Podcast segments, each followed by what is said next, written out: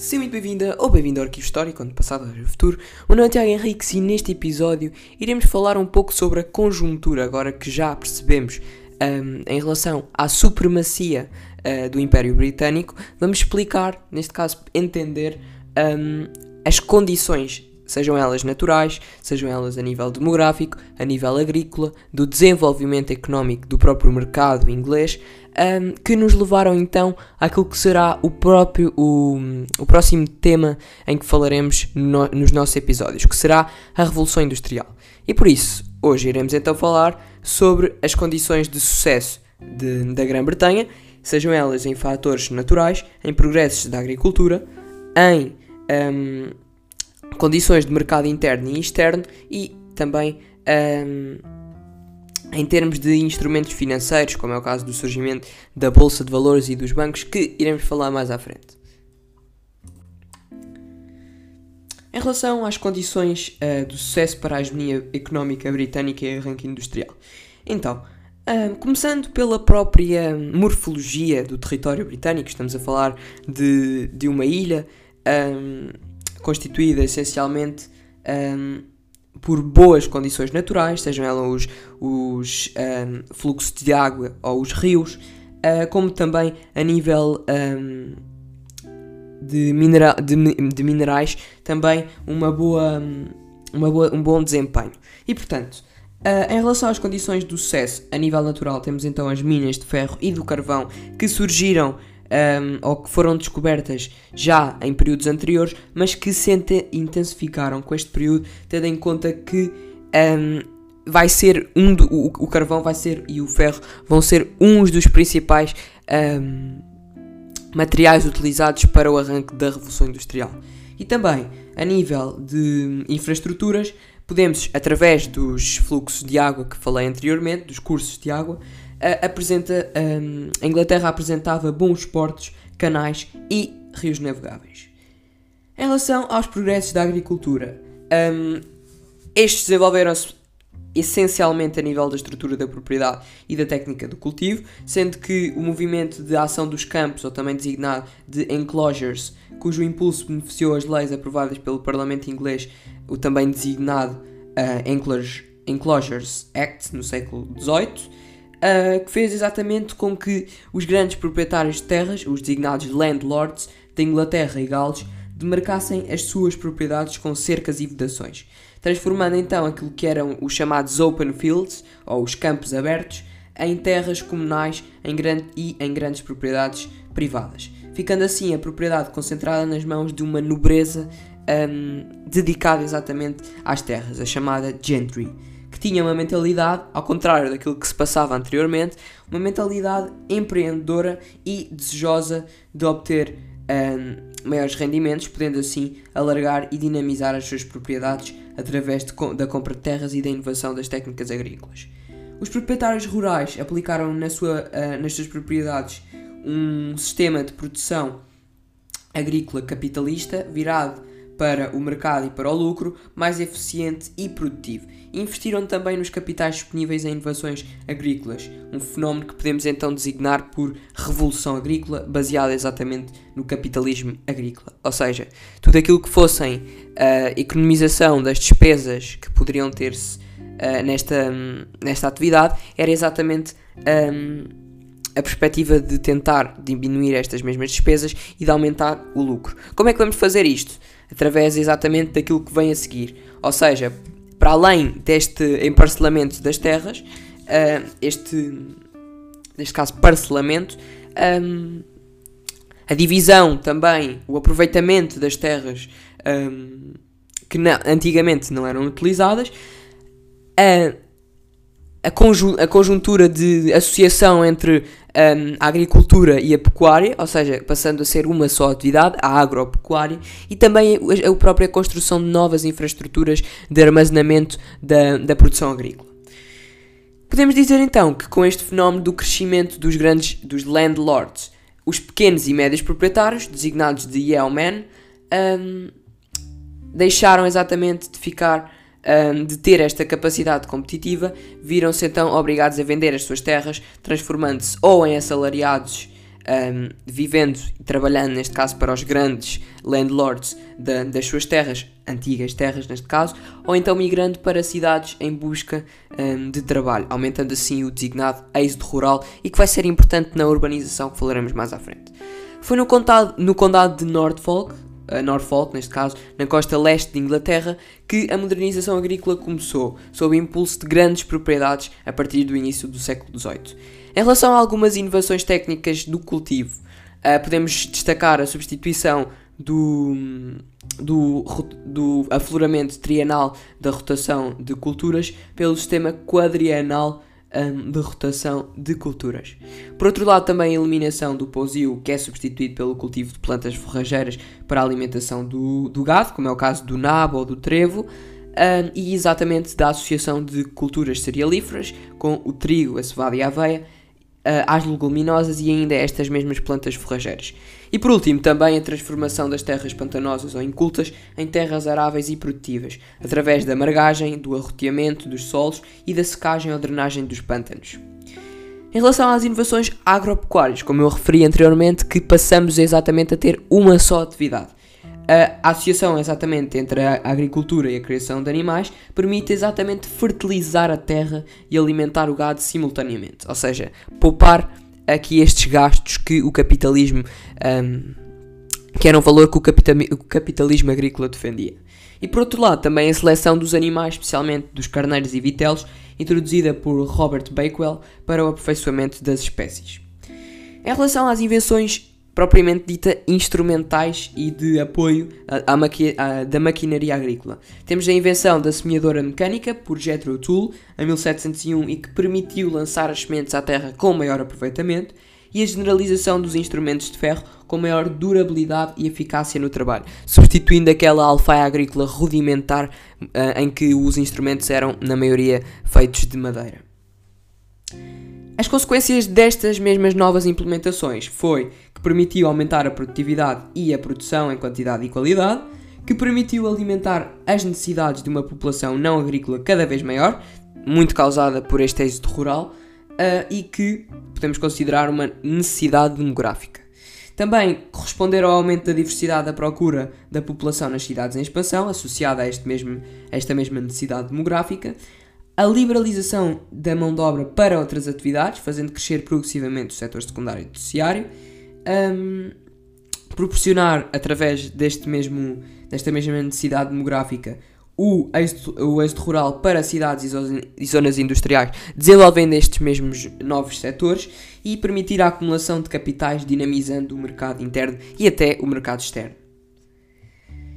Em relação ao crescimento demográfico e urbanização, à urbanização das cidades. Estas transformações agrícolas permitiram exatamente disponibilizar mão de obra para trabalhar nas indústrias e serviços associados a um novo tipo de economia industrial e urbana que veio a emergir na segunda metade do século XVIII.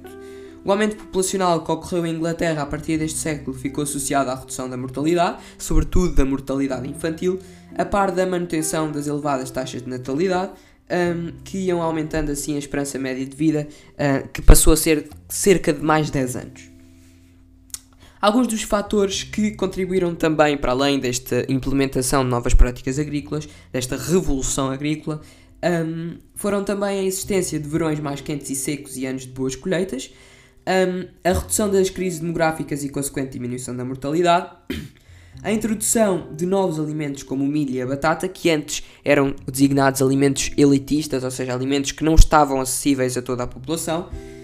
as melhores condições de habitabilidade, que passaram com a implementação do uso da telha de vidraças e de chaminés, a generalização do vestuário de algodão, de algodão e a melhor higiene, que veio muito por parte da, da implementação das manufaturas, principalmente dos tecidos, que também serão mais referidas com a Revolução Industrial, da diminuição da quantidade de ratos negros responsáveis pela peste e do uso de quinino contra a malária descoberta da vacina da varíola por Jenner em 1796 e que favoreceu a diminuição da mortalidade. Ou seja, podemos ver que também esta, esta conjuntura favorável vem um bocadinho muito por causa de novos avanços científicos. Por outro lado, também uma maior assistência durante o parto e melhoria dos cuidados com as crianças nos primeiros anos de vida, em que um, passamos a adotar um, a amamentação a utilização do berço e se abandona o enfaixamento das crianças, principalmente as recém-nascidas, que depois causava alguns problemas a nível do crescimento. O número de cidades aumentou, bem como a população urbana, que não só devido a este crescimento natural, mas também devido ao êxodo rural acelerado pela Revolução Agrícola, pela atração de novas atividades nos centros urbanos e melhoria das condições de vida, que fez com que se assistisse a uma acentuada urbanização. Ou seja, podemos considerar até que mais de 50% da, de, da população vivia uh, em cidades, nomeadamente Londres, tendo esta mesma cidade em 1801 quase mais de um milhão de, habitante, de habitantes. Algumas consequências destes mesmos um, progressos foi o aumento da mão de obra disponível, que era abundante e barata, para outras atividades não agrícolas, como aos serviços e as atividades transformadoras, ou seja, que desencadeia esta melhor indústria, a transformação do mercado interno que deixa de ser essencialmente agrícola, o aumento da oferta e da procura, o aumento do consumo e também o aumento do trabalho infantil e feminino, o que uh, podemos considerar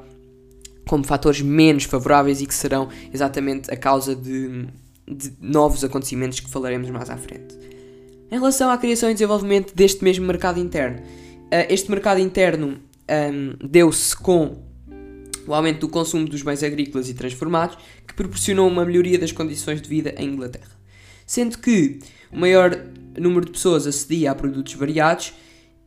um, este mercado interno e nacional, neste caso, dependia exatamente, uh, ou fazia depender toda a população da,